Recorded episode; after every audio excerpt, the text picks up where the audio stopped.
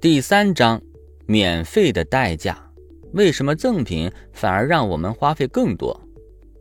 免费的东西大家都喜欢，一说起免费，这可太熟悉了。免费领鸡蛋，听讲座送脸盆买净化器送铁锅，买够九十九元免运费，自助餐一百块钱一位随便吃，签话费合约，手机免费送，这还用多说吗？免费可真是个小妖精啊！你是唐僧，你也不行啊！不要钱啊！你买不了吃亏，也买不了上当嘛。拿回家不用，也没啥损失呀。相反呢，如果有免费的不去领，那不是损失一个亿吗？我们是害怕损失的呀。有多么害怕损失，就多么喜欢免费。有时候呢，为了领免费的东西啊。我们都不会算账了，比方说两个选项，第一，让你花七块钱，给你二十块钱优惠券；第二，免费呢，给你一个十块钱的优惠券，你选哪个？很多人一看免费，当然第二个了。可是你冷静一下呀，你想一想，七块钱给二十，那是赚了十三；免费给了十块钱，就是赚了十块呀，不是第一个更划算吗？是吧？收费的东西呀，就算再便宜，它跟免费的也没法比。公交车呢，从两块钱降到一块钱，坐车的人能多出很多吗？切，看不起谁呢？咱不差那一块钱，对吧？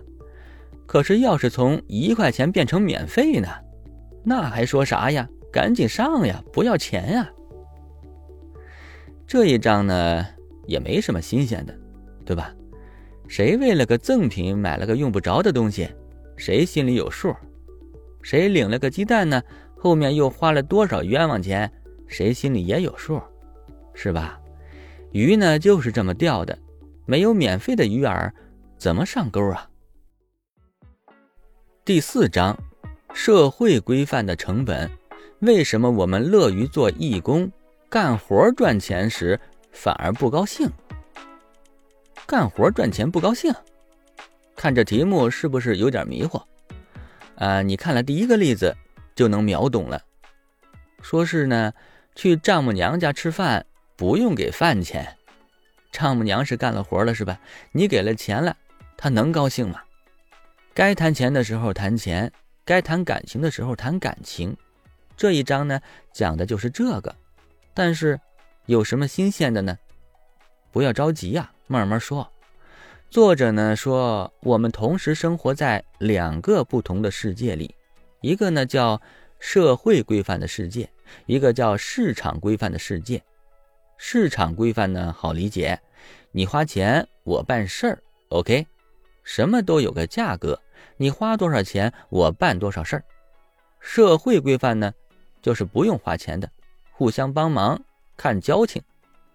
翻译成中国话，社会规范不就是谈感情吗？市场规范不就是谈钱吗？外国人造的词儿啊，跟咱不一样。我们跟什么人不谈钱呢？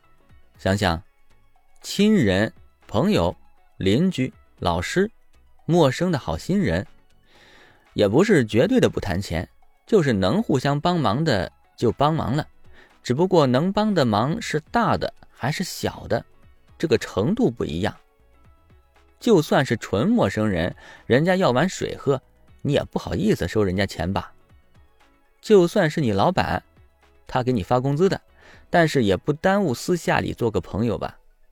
就看哪个规范占的成分多了。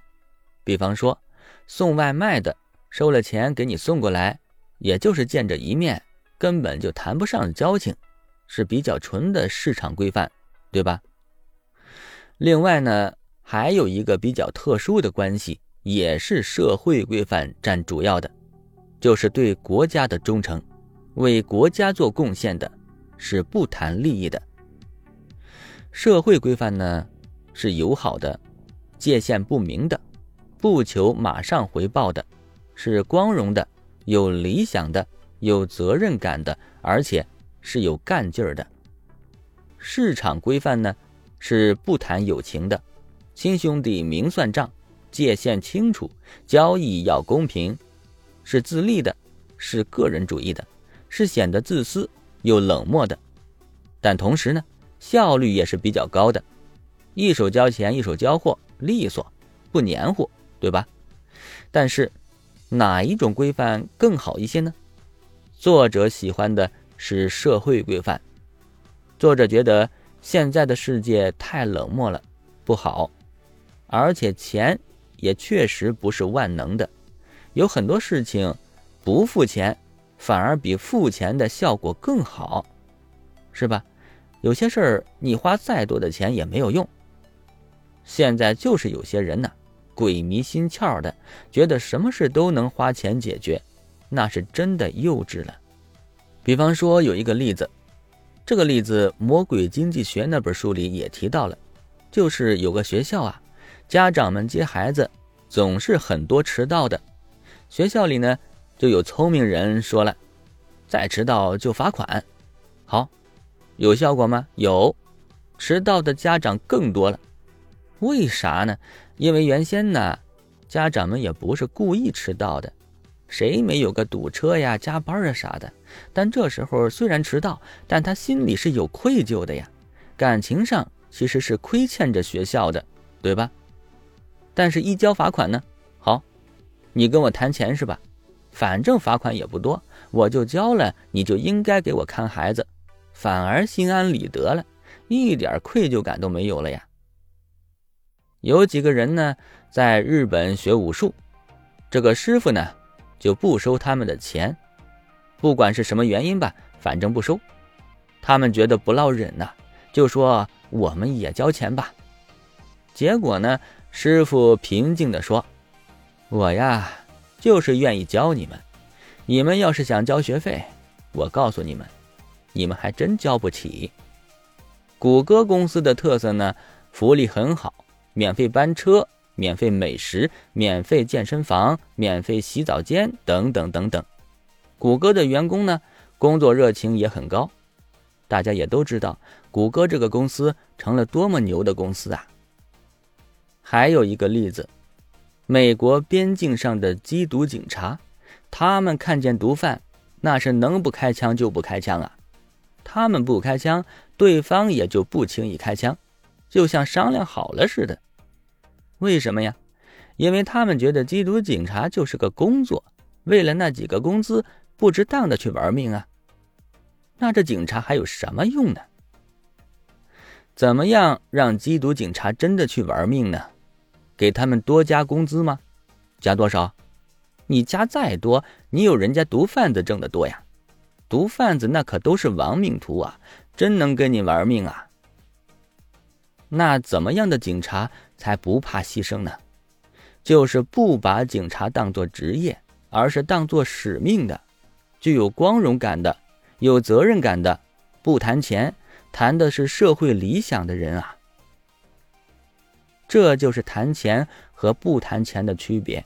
谈钱的，就是干脆利落，效率高一点。人一多呢，陌生人多了，没办法一个个的熟悉，或者个人有个人的目的，道不同不相为谋。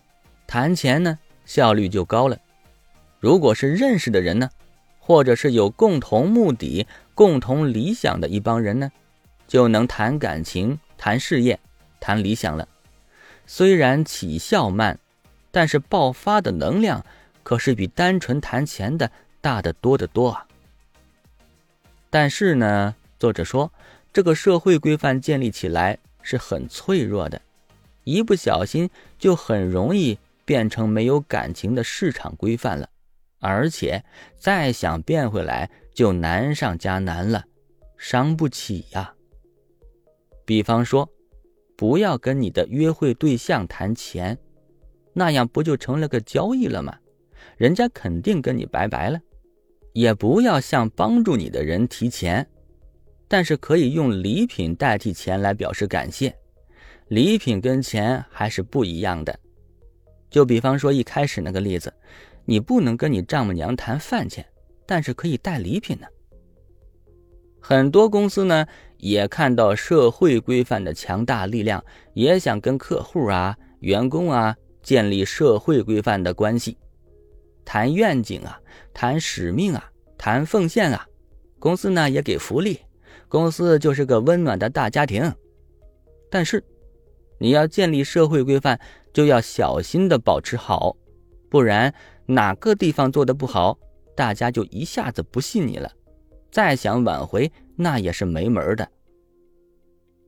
谈钱伤感情啊，社会规范就容易滑向市场规范，但是谈感情也伤钱，也不能光谈感情不谈钱，要不然老娘让你什么规范也没有了，对吧？你直接出局吧。第五章，性兴奋的影响，为什么热烈比我们想的还热？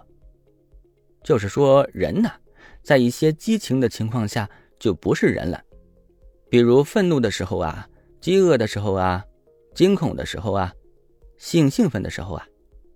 这一章呢，就这个，多了呢，这轱辘估计也不让播。